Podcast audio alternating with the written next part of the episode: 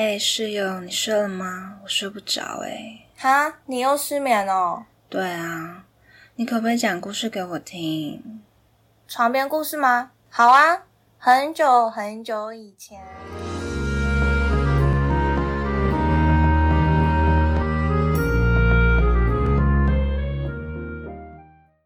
欢迎来到室友的床边故事。大家好，我是欧菲，我是塔令。今天我们的主题是环游世界，是欧菲非常期待的主题。那今天呢，是想要跟大家聊聊亡灵节这个节日。没错，今天非常期待塔令要跟我们分享这个来自墨西哥的节日。那塔令，你是怎么知道这个节日的？你有看过 Coco 吗？就是那个可可夜总会这个动画电影。有哎，我觉得那个整部电影看起来都很吸引人，因为它除了整部的影片彩色都非常缤纷之外，就是它有，就是它的用色一整个都很漂亮，然后很好看，而且它剧情又很感。对，它剧情真的很感，而且我们已经看第二次，我都知道他演什么了，可是我都还会在同一个地方哭。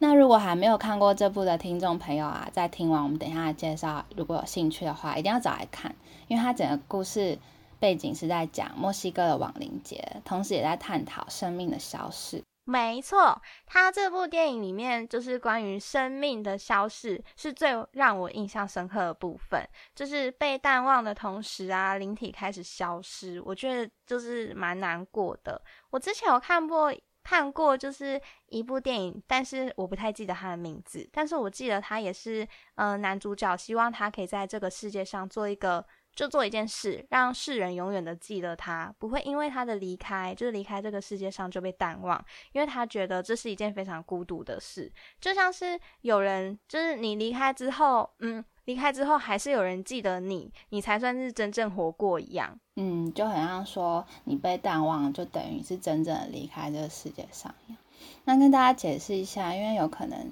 有人没有看过《可可夜总会》，我们刚刚提到生命的消逝是在说，在《可可夜总会》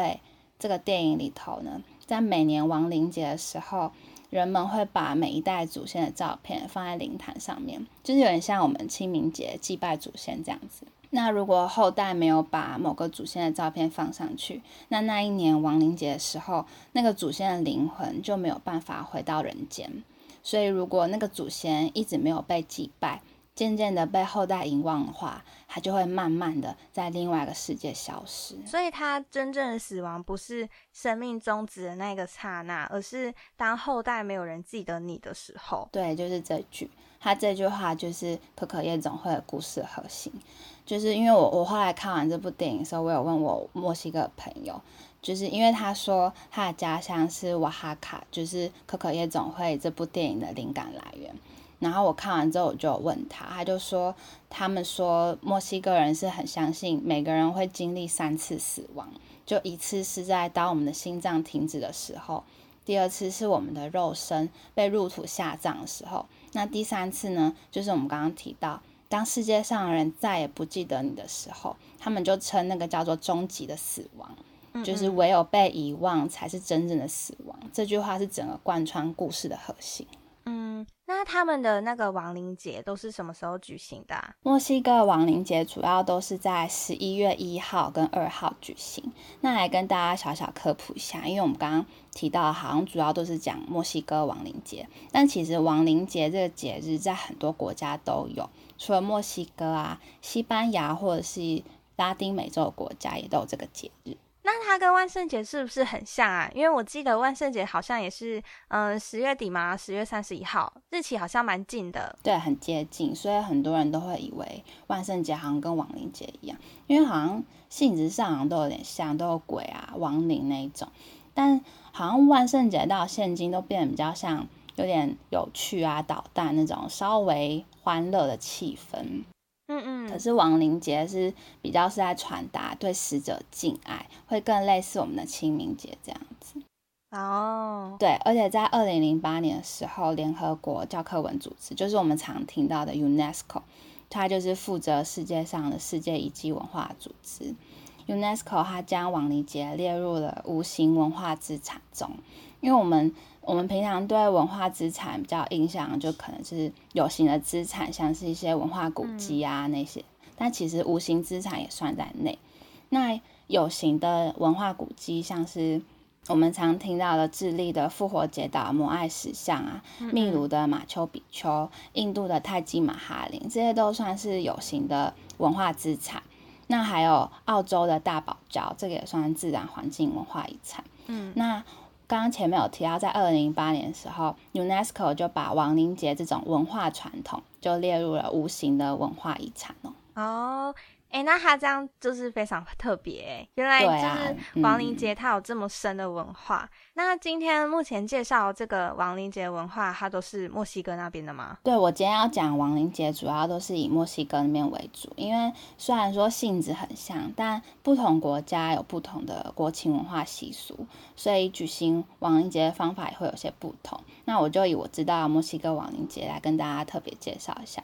那嗯嗯对，那如果大家有兴趣的话，也可以到我们的 Instagram 室友的床边故事去看看哦。我们会贴一些我请我墨西哥朋友特别拍照来分享的墨西哥亡灵节的照片。那有体验过亡灵节文化的朋友，也可以寄 email 跟我们分享故事还有图片哦。对啊，很期待。那刚刚我们有提过说亡灵节类似我们的清明节，所以一定都会有一个。呃，就像我们我们拜拜的时候，会有一个放祖先照片的祭坛，嗯，它的那个叫做 ofrenda。那墨西哥人他会在 ofrenda 上面摆上那些过世亲友照片，然后也会放一些好吃的食物跟蜡烛去祭拜他们。然后最重要的是，他们会在那个祭坛的周围撒上万寿菊，就是一种颜色很橘黄、很明亮的菊花。因为它象征太阳，就墨西哥人觉得说万寿菊的花瓣，它会引领灵魂走向地下世界。嗯嗯。那它的花香则会引导灵魂返家道路。所以在亡灵节期间，常会看到就是不止他们住家里头祭坛周围有这些美丽的黄菊花，那街道上也充满着这些花瓣，就很像橘黄色的地毯。嗯，所以它这个习俗就很像我们台湾就是葬礼上常见的。那种寿花就是那种菊花，对，对我听说过的说法是，就是菊花它是开在九月。所以就会跟九九重阳联想在一起，然后就是被赋予吉祥长寿的那个意思。嗯嗯。但是最主要是因为那个西俗东渐的结果，因为后期就是我们很早很早以前荷兰人来经商的时候，就把菊花也引进他们国家，然后后面就是拉丁美洲啊、欧洲他们也都有，但是欧洲他们大部分栽种菊花的地方都是墓地。然后，所以，因为他们就认为说菊花是墓地之花，然后，所以在拉丁美洲，他们对菊花也会有妖花的称呼。然后，就随着西方的文化进入，我们也就逐渐的就把菊花当成众所皆知的墓地之花了。我觉得你刚刚说的那个花坛很棒，诶，就是引领着灵魂这样子。是哈，我刚刚你刚刚前面讲那个墓地之花，我想到。是不是彼岸花也可以称作就是引领灵魂的死亡之花？但是它好像是不是只会开在冥界，就是那个死掉的冥界？嗯嗯嗯。彼岸花故事真的超悲伤，你有听过吗？没有，你告诉我。它真的很悲伤，就是我知道是有两种故事的说法，但是。我比较喜欢是有个故事，它就是说很久很久以前，就是在一个城市的边缘，它开满了大片大片的彼岸花。但其实题外话就是，我也没有看过彼岸彼岸花，它真的花到底长怎样？嗯，对。然后我也不知道这世界上到底是有真的这种花还是怎么样，搞不好是有这种花存在，但是人人们把它比喻为彼岸花的花花型吧，因为它就是那种人家想象中的。样子，嗯，对，好好，然后拉回故事，就是城市的边缘开满了大片大片的彼岸花，然后那个彼岸花就叫做曼珠沙华，守护彼岸花是两个妖精，就是一个一个是花妖叫做曼珠，然后一个是夜妖，一个叫沙华，就是一个是花，一个是叶，可爱哦，对，说蛮可爱的，然后他们就是守候了几千年的彼岸花。可是他们从来没有见过面，因为花开的时候花就看不到叶子，然后有叶子的时候就看不到花，所以他们就是花跟叶两两个人就是永远都不相见，然后生生都相错，就是错过，然后他们就是疯狂的想念着彼此，然后就是都被这种痛苦折磨着，然后就是有一天他们决定要违背神的规定，偷偷见一次面。然后所以那一年的曼珠沙华就是彼岸花，就是被就是红艳艳的花被非常抢眼的绿色衬托着，然后开的特别美丽，因为花跟叶都同时同时都。都就是都开了这样子，然后后来神就是怪罪下来，那就是也是意料之中的事，因为他们本来就不应该相见。然后就是从那一次之后啊，曼珠跟沙华就被打入轮回，而且被诅咒永远都不能在一起，生生世世。对，就很很悲惨，就是生生世世都在人间受到磨难，而且永远都不能在一起。然后就是从那个时候开始，曼珠沙华就叫做彼岸花，意思就是它是开在天国的花。然后它的花形状就是在这故事之中，就是被描述说它就像一只正在向天堂祈祷的手掌。嗯，对。然后就是，可是它从来没有在城市出现过。然后就是这种花，就是开在黄泉路上的。然后，所以曼珠跟沙华每一次在转世，在黄泉路上闻到彼岸花的香味，就会想到前世的自己。就一个是，对对对，就会想到，对，然后花妖，一个是夜妖，对对，他们就会想到前世的自己，然后发誓永远不分开。可是，在下一世，就是要才投胎转世的时候，又再跌入那个诅咒的轮回，就真的蛮，天啊，我鸡皮疙瘩，很悲伤啊。但是我真的是还应该是没有这种花啦，就它就是一种这阴间的故事，对啊，因为它另外一个故事就是也是在讲说开在阴间的忘川上就是彼岸花，可是那又是另外一个故事，嗯嗯嗯，对，今天跟你分享这一个 很悲伤，我第一次听到这种故事就很难过，好像小时候听过那种民间。传统故事，对，嗯，对，鸡皮疙瘩，感觉细说台湾会演的那一 可以哦。好，我们不小心可以可以聊太远了。我们今天要讲亡灵节，对对对，亡灵节。那刚刚前面就是说，呃呃，那个万彼岸花故事，对对对。啊，在彼岸花之前，我们提到的是万寿菊，因为他们相信就是万寿菊是引领灵魂的花。那对，所以对墨西哥人来说，就是呃，死亡就只是一个生命的周期，因为死掉的亡魂他们会固定在亡灵节的时候，透过那些花瓣，然后返回他的人世间，去看看他们的亲亲朋好友，所以他们就相信，只要不要遗忘那些人。逝去的那些亲朋好友就会永远在另外一个世界活着，所以只要放上照片啊，铺上花瓣路，他们那些亲友就会再一次的跟他们相聚。你不觉得想法很好吗？就是，嗯，我觉得很很浪漫，就是哎，对对，就是，而且他们没有金子吧？对不对？嗯，对，应该不会烧金子吧？就觉得他们好像用来代替哦，好像哦，对，因为都亮，都金黄色。哎，对你这样讲，对，然后我就觉得还蛮浪漫的，而且又是大自然，这样不会有环境污染的问题。所以是不是应该 建议一下？哎，可以哦，可以哦。以后以后用撒菊花花瓣来代替那个金烧金，而且很美呀。对，而且是自然的。对啊，我就觉得他们这个想法，就是虽然说死亡很可怕。就是我们多少或多或少都会害怕死亡，但是他对他们来说，如果死亡只是一个过程，它不是代表一个人的消失，它只是一个人的生命周期会经历的过程，就好像就不需要特别的过于害怕。对我认同你的说法，因为它就是，我也觉得它就是一个必经的旅程。因为每个生命就是都是从生到死，这都是必然的。重要是要如何去调试自己，就是当你自己知道说你的生命必会有一个终点的时候，嗯，我觉得会害怕死亡，多少都是因为那是因为那是一个未知吧，就是对死亡那是一个未知，因为未知总是会带来一些好奇跟恐惧。但我觉得大部分像我啊，我害怕死亡，我是因为我会怕后悔。就是会怕想做的事情还没有做完啊，就是你想爱的人，你还没告诉他你心里的话，就是有太多太多太多太多你原本在人世间你该把握、该珍惜的事情，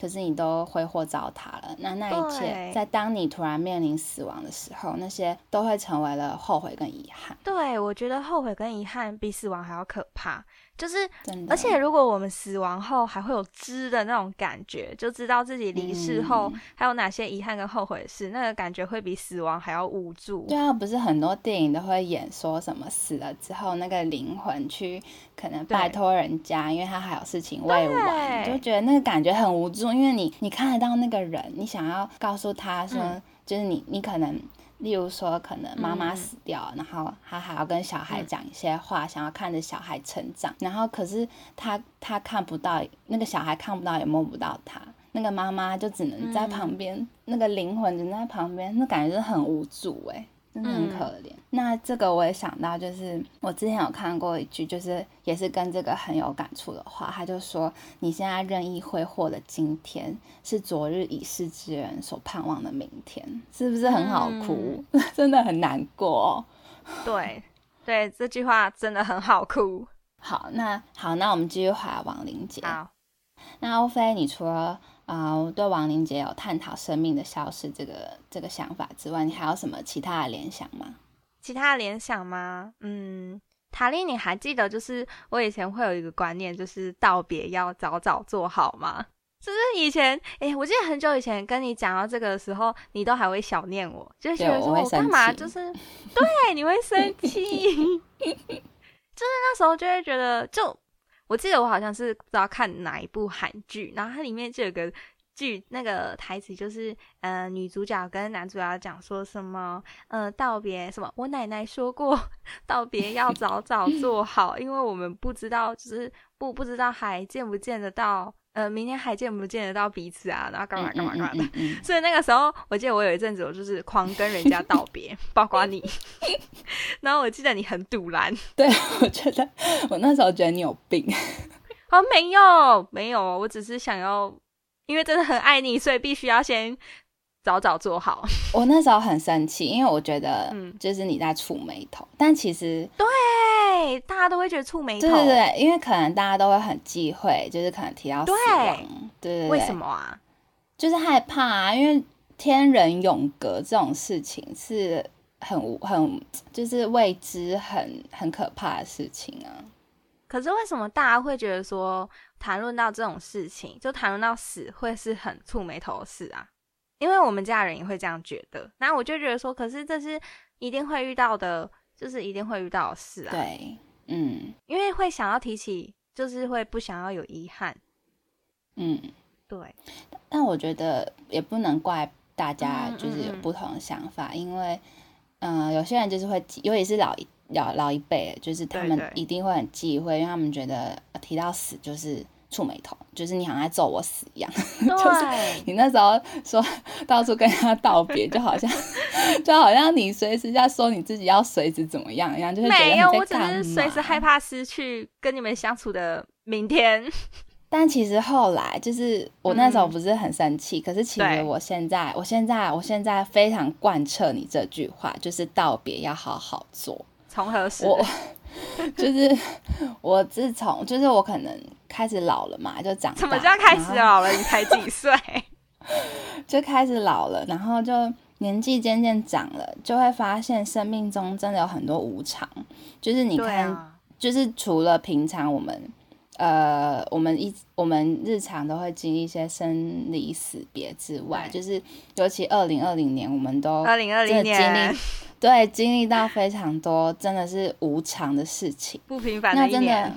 对，那真的是很容易，就是你可能呃下一秒你不知道你下一秒会发生什么事情，或是那个人下一秒发生是什么事情，所以我觉得真的就像你那时候说的，你在要告别 笑屁呀，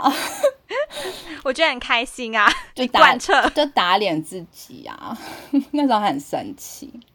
就是应该是说。道别除了要好要早早做好之外，也要好好的道别，就是在每一次对，要好好的道别，很多人都没有这个机会，你知道吗？在每一次的道别，不论是就是可能见到面的道别，或者是呃一天的结束的道别，或者是怎么样，一个嗯小小的道别，或是大大的道别，那些都要做好，就是因为你不知道说下一秒他或者是你自己会发生什么事情。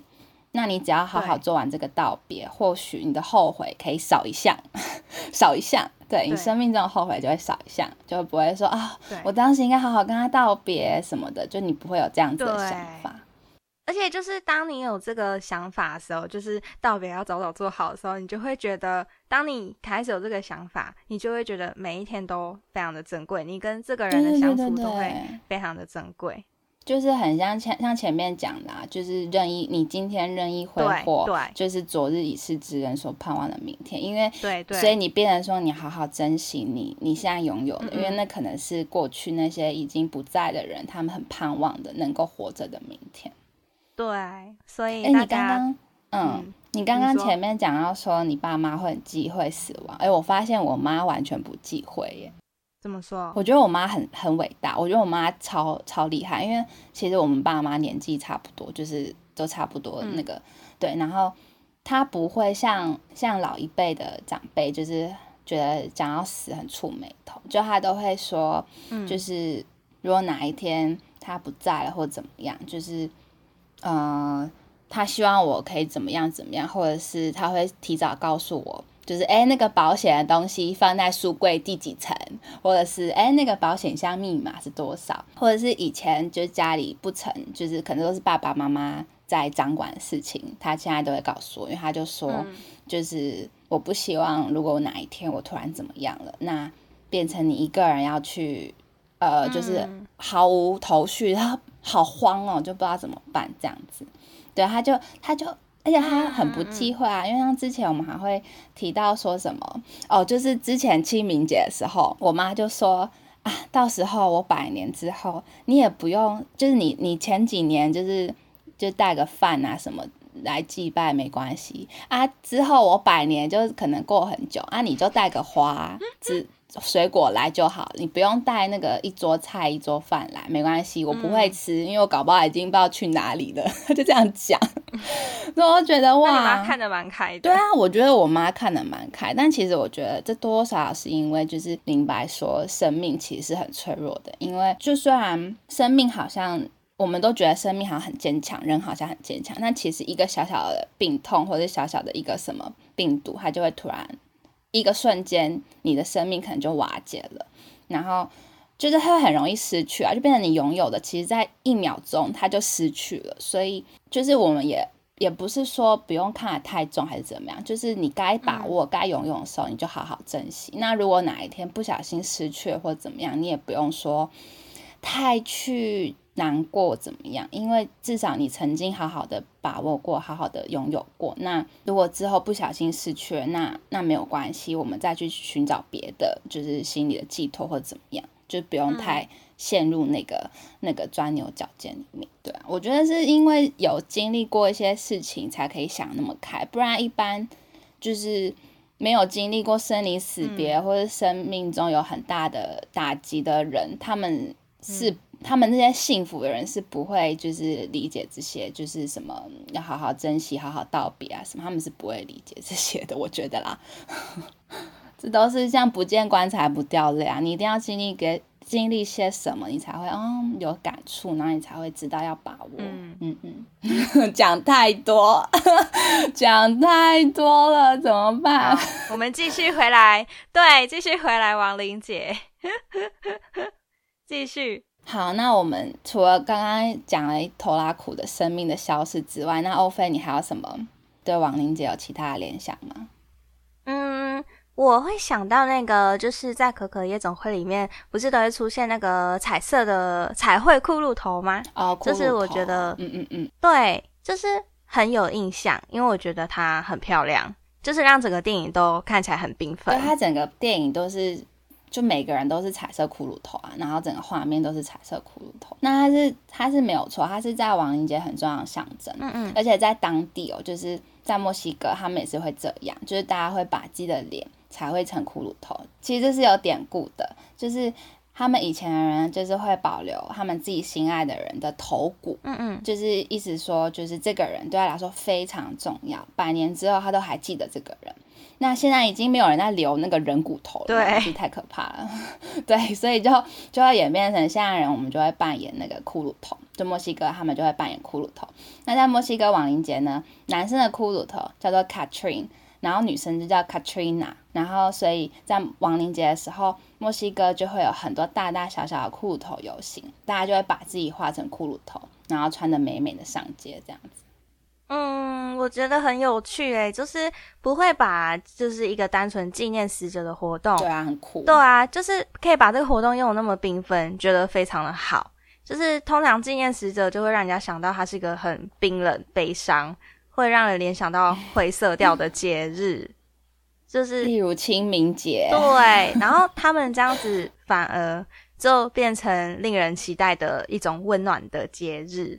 应该是对啊，应该是因为他们对待死亡的心情是很乐观的吧？就是就是，虽然说一定会有悲伤，因为人走了嘛，一定会很悲伤，但他们把那些悲伤就化为好像给死者的祝福，因为他们觉得那只是一个轮回，这样，所以就是让人会感觉整体是很正向的。对，那如果听完我们这个分享啊，对亡灵节的墨西哥。嗯，亡灵节的墨西哥，对墨西哥的亡灵节很感兴趣的话，很想要体验他们文化的听众朋友，我推荐可以去瓦哈卡，就是我刚刚前面讲我墨西哥朋友的家乡，他那个是最著名的、最有节庆气氛的地方。每一次那个时候，就是刚刚不是前面说十一月一号、十一月二号是他举行亡灵节的日期，对，在那个之前，就可能从十月。下旬的时候，很多住宿的那个旅馆就已经满了，所以大家如果有兴趣的话，就现在不能出国嘛，那我们就 就记在本子上，就是 第一个亡灵节墨西哥之后，如果可以出国的话，就可以去实现这个愿望。没错，这样子未来如果有机会去到墨西哥旅游，我们大家就会知道，我们可以去瓦哈卡体验这样特别的节日。没有错，对。然后今天呢，就很感谢塔令今天的分享，我觉得收获很多。不知道听众朋友们有什么想法呢？就很期待你们可以跟我们互动哦，不管是用 email 还是 IG 的小盒子。那我们下一期是分享我们的日常生活。如果听众朋友有想要特别跟我们聊什么样的话题，就都可以跟我们说。没有错。呃，比如说想知道我们的大学生活，还是有关社团啊，还是嗯好笑的奇葩事，就是都很期待你们的来信或是讯息哦。那今天室友的床边故事就到这里结束喽。嗯，好，想睡觉了。那室友晚安喽。室友晚安。